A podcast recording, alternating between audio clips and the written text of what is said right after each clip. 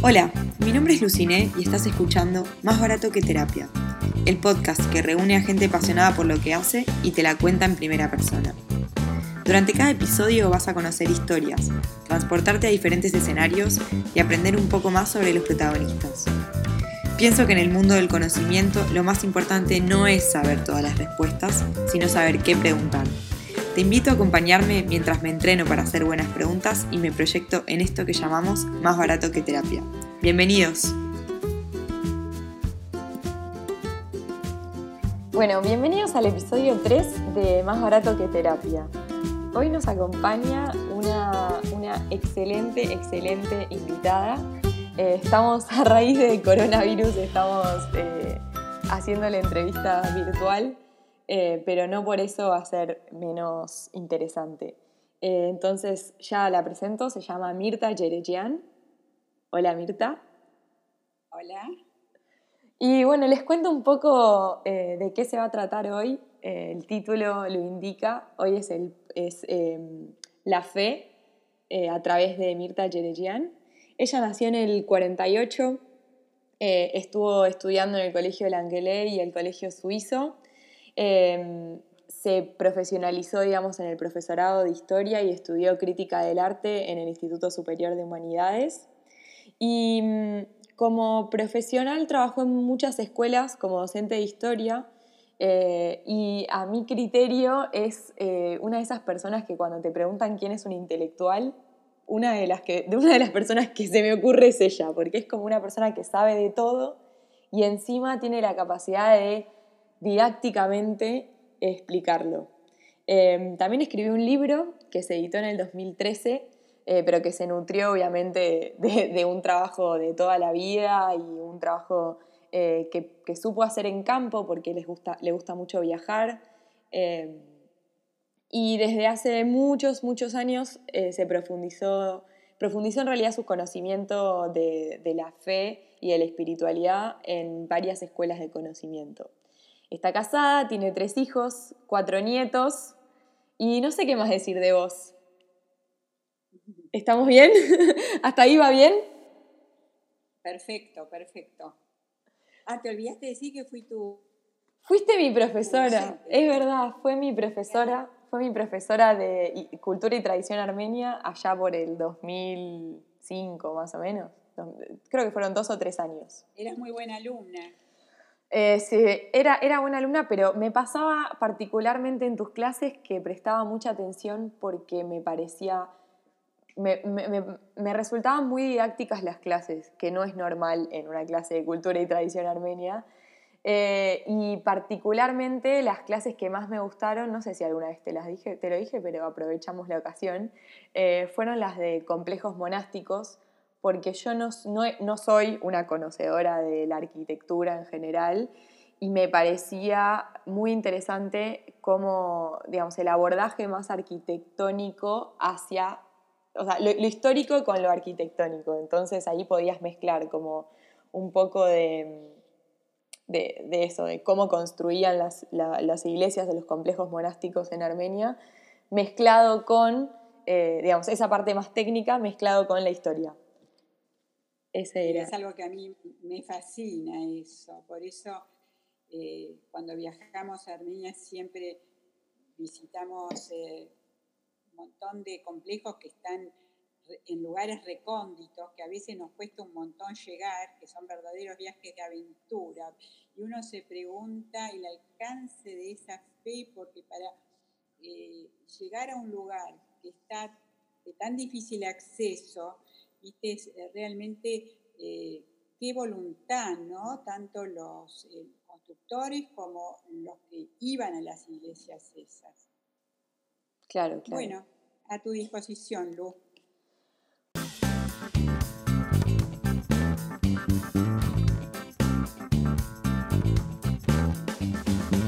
Bueno, em, creo que una de las preguntas como disparadoras de todo esto es em, ¿Qué es lo que, qué crees que es la fe para vos? Mira, la fe es eh, lo que me hace buscar respuestas a preguntas que desde muy joven me hacía, ¿no?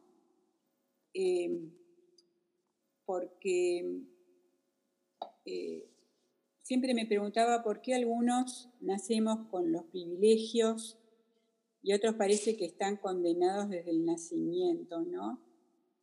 Entonces, a través de las enseñanzas de muchos maestros espirituales que tuve, eh, fui dándome cuenta de, del porqué de las cosas, ¿no? Y fui aprendiendo que en realidad somos chispas divinas que brotamos de la divinidad. Algunos lo llaman Dios, otros como Einstein hablan de una, una energía creadora infinita.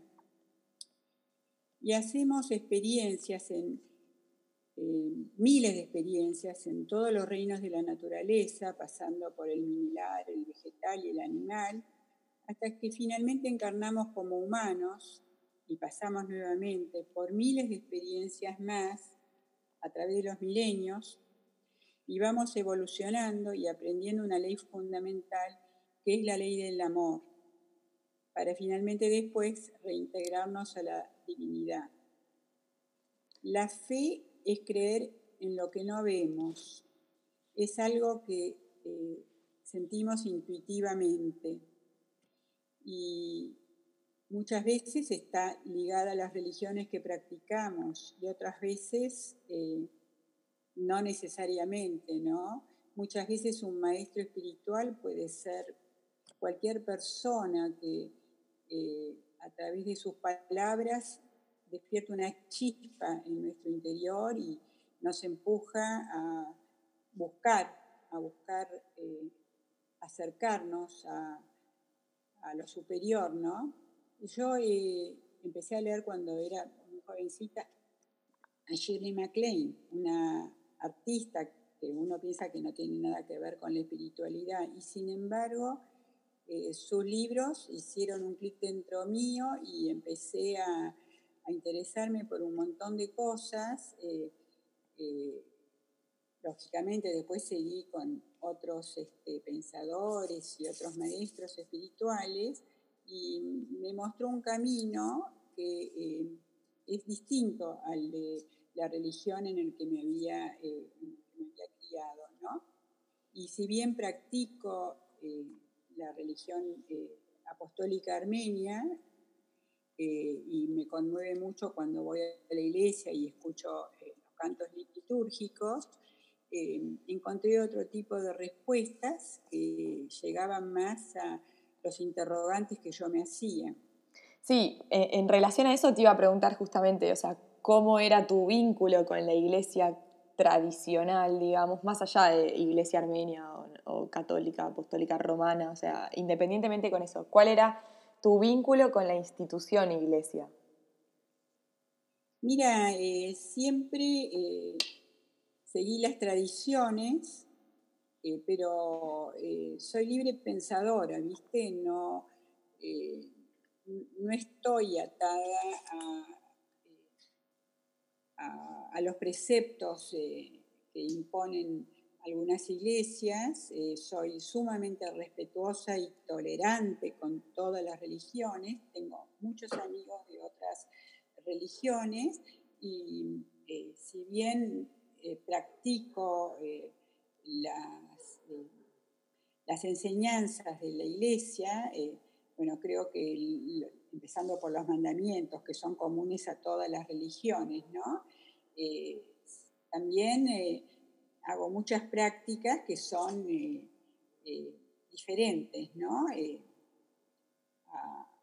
pero que hoy día en realidad todo se acerca y todos este, estamos con, con, la misma necesidad de, de conectarnos con Dios a través de la oración y de la meditación, eh, sea por el camino del budismo, hinduismo, sufismo, el judaísmo, todas en realidad son religiones que fueron traídas por eh, mensajeros eh, de Dios y que todas tienen la misma enseñanza que está siempre basada en el amor. Y, yo soy muy de todas las religiones, nada más que algunas prácticas no las, no las observo, ¿no? y mencionaste, mencionaste varias veces la palabra Dios. Em, ¿A qué, ¿A qué le atribuís? O sea, ¿hay un único Dios? ¿Hay muchos? ¿Es según quien se lo pregunte? ¿Cómo se explica eso? Dios, Dios es uno solo, es un Padre eh, común de toda eh, la humanidad y de toda la creación. Eh, quizás no es el Dios personal que muchas veces nos han enseñado. Dios es una energía creadora, una energía infinita no, no, le demos forma. ¿Y, cuáles de las prácticas que, o digamos de las religiones o prácticas que mencionaste, las viviste en primera persona? O sea, ¿cuáles, ya sea, no sé, conocimiento espiritual o una práctica en particular, mencionaste sufismo, judaísmo, varias. ¿Cuáles las viviste en primera persona o las experimentaste? Y bueno, yo, yo traigo, trato de, de hacer un poco de meditación, que es lo que me, apacigua, me, da mucha calma, y hago oración, pido mucho, más en estos momentos que eh, necesitamos tanto equilibrarnos, ¿no? Estamos todos muy perdidos, muy, muy confundidos y, y yo creo que es fundamental lograr estados de paz y de armonía y poder transmitirlo y proyectarlo a quienes lo necesitan, ¿no? Este, eh, eso creo que es lo más importante, tratar de vibrar en amor, de, ver siempre el lado positivo de las cosas, de ayudar en lo que podemos. esa es la práctica más importante, poner en acción la ley del amor, que es eh. una ley universal, eso está en todas las religiones. Em, es súper interesante lo que mencionás. Y creo que nada, ahora estamos en épocas de aislamiento social en la cual nada, el, abrazo, el beso, el, no sé, el, hasta una charla personalmente es algo que, estamos todos buscando, esperando, esperando que se resuelva. Em, ¿Por qué crees que necesitamos este conocimiento espiritual o vibrar en amor, tal cual como lo dijiste vos hace un ratito, en este mundo dominado por el materialismo y, por, y por que el que más tiene, no sé, tiene más poder quizás. ¿Cómo lo relacionás? Porque este es un momento que yo creo que es eh, crítico en la humanidad y todo tiene que cambiar, nuestros valores tienen que cambiar y tenemos que aprender a valorar otras cosas eh, porque desgraciadamente em, hemos vivido en un mundo de apetencias falsas que eh, nos hicieron ver eh, cosas que son ficticias como necesidades primordiales. Y tenemos que volver a los verdaderos valores de la vida, que son por sobre todo los vínculos, los afectos, y todo pasa a un segundo plano, ¿no?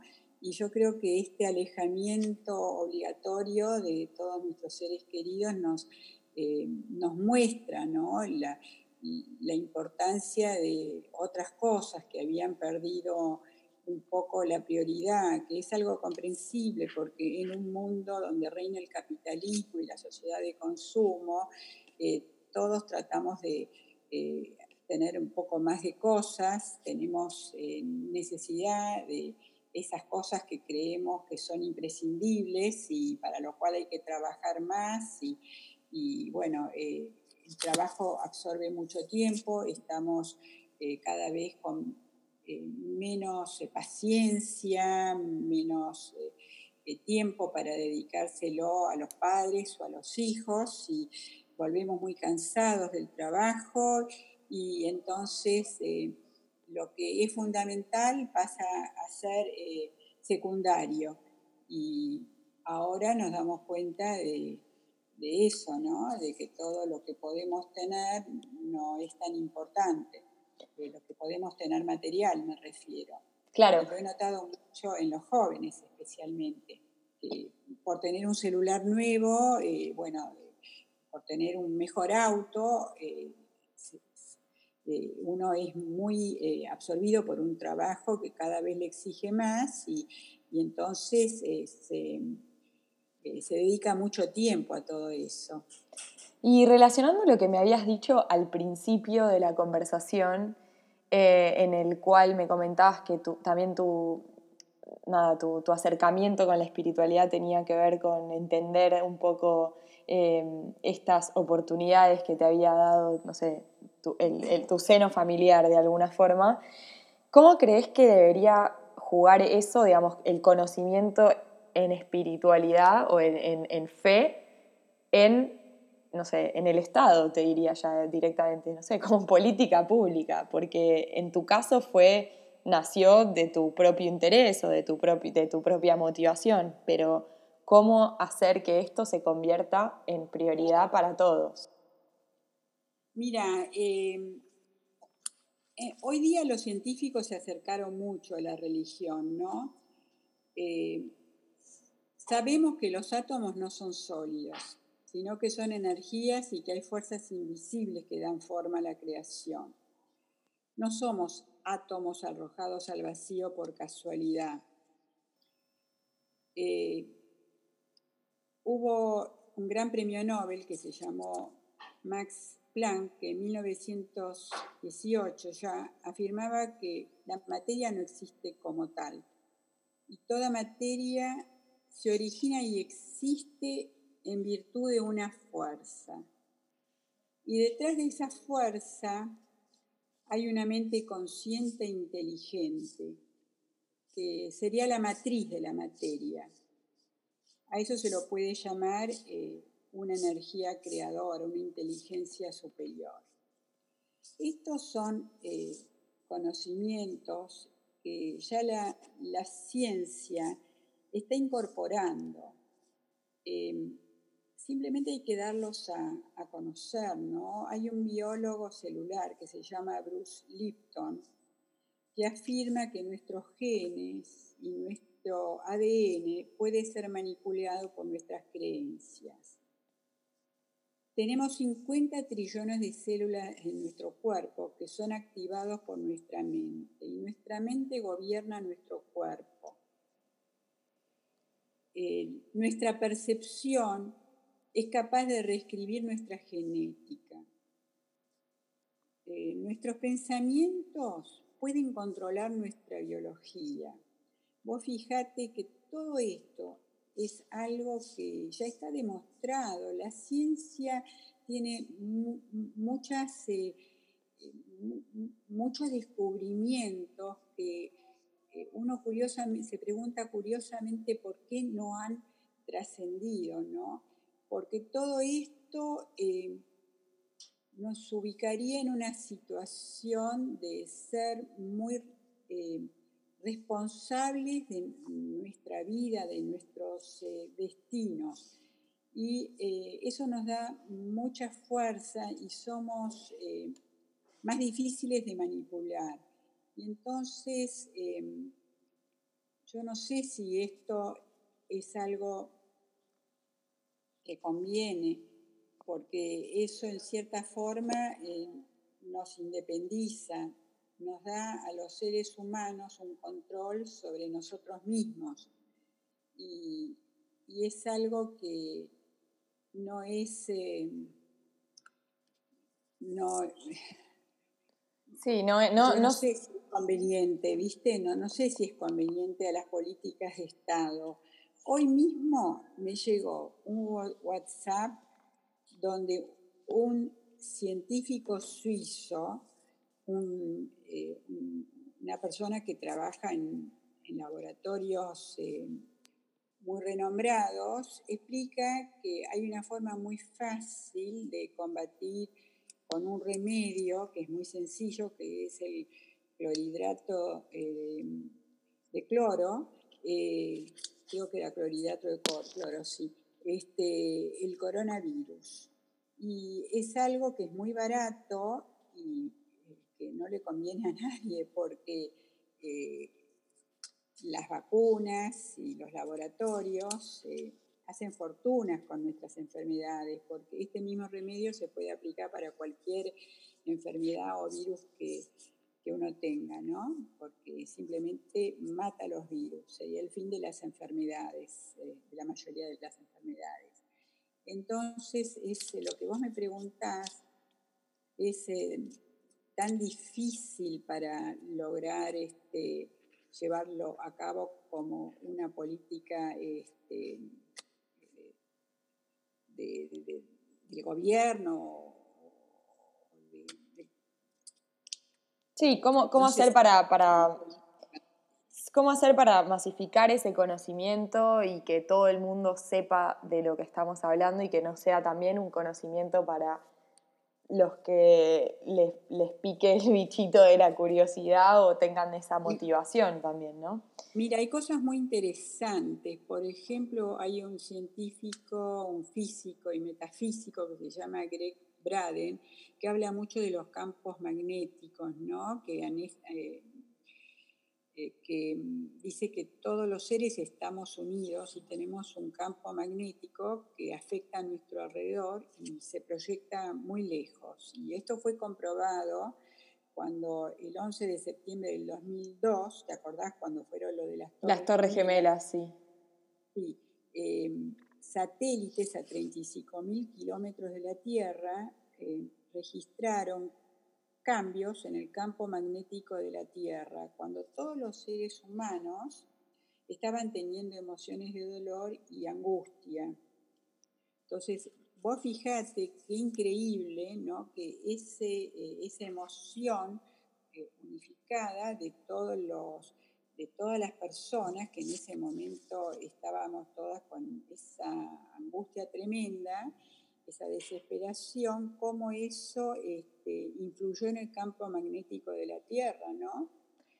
Entonces, em, eh, ¿qué, nos demuestra eso? Eh, que eh, nuestro corazón es el campo magnético más fuerte de nuestro cuerpo, actúa también de acuerdo a nuestros pensamientos, nuestros sentimientos, nuestras emociones. Y, son cosas que eh, eh, yo creo que habría que difundirlas, ¿no? Eh, cómo la, percepción puede llegar a, reescribir nuestro ADN. El ADN, sabés que puede ser este, manipulado por nuestras creencias, eso, eso está demostrado. Muchos este, científicos que hablaron de eso, inclusive el efecto placebo te lo demuestra cuando creemos que un remedio, aunque sea solo de una pastilla de azúcar, te puede curar, así como también este, un pensamiento negativo te puede llegar a matar, eso es el efecto nocebo. Sí, ahí me da, me da mucha curiosidad, nada, cómo, cómo está el campo magnético de la Tierra ahora en épocas de aislamiento social de nuevo por coronavirus, en donde bueno, ya quedó demostrado que hay los índices de, polución y contaminación en los países bajaron un montón, pero ahora crece una angustia de este, de este pseudo encierro que vivimos todos, que creo que lo vamos a ver y lo vamos a, o sea, vamos a ver sus consecuencias quizás en el campo magnético y después en las relaciones eh, futuras, o sea, cómo nos vamos a, a comunicar entre nosotros de acá a unos meses.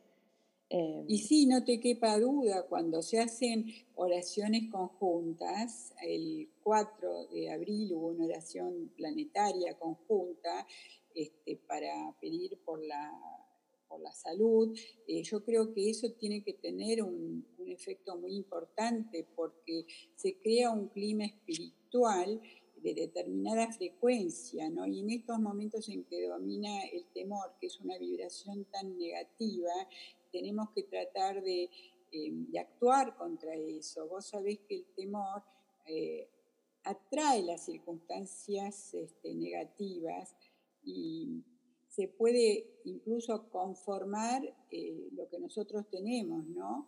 Eh, los científicos esto lo saben, ¿no? Eh, muchas veces nuestro pensamiento conforma en los planos mental, emocional y físico los hechos que deseamos evitar.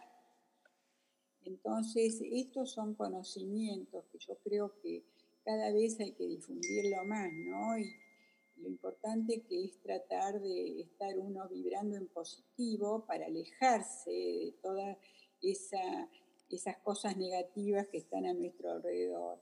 Este, y especialmente en, estos momentos que tenemos que hacer un esfuerzo muy grande para eh, sobrepasar ese estado colectivo de, temor y de, angustia, ¿no? que nos conecta con, cosas este, muy negativas.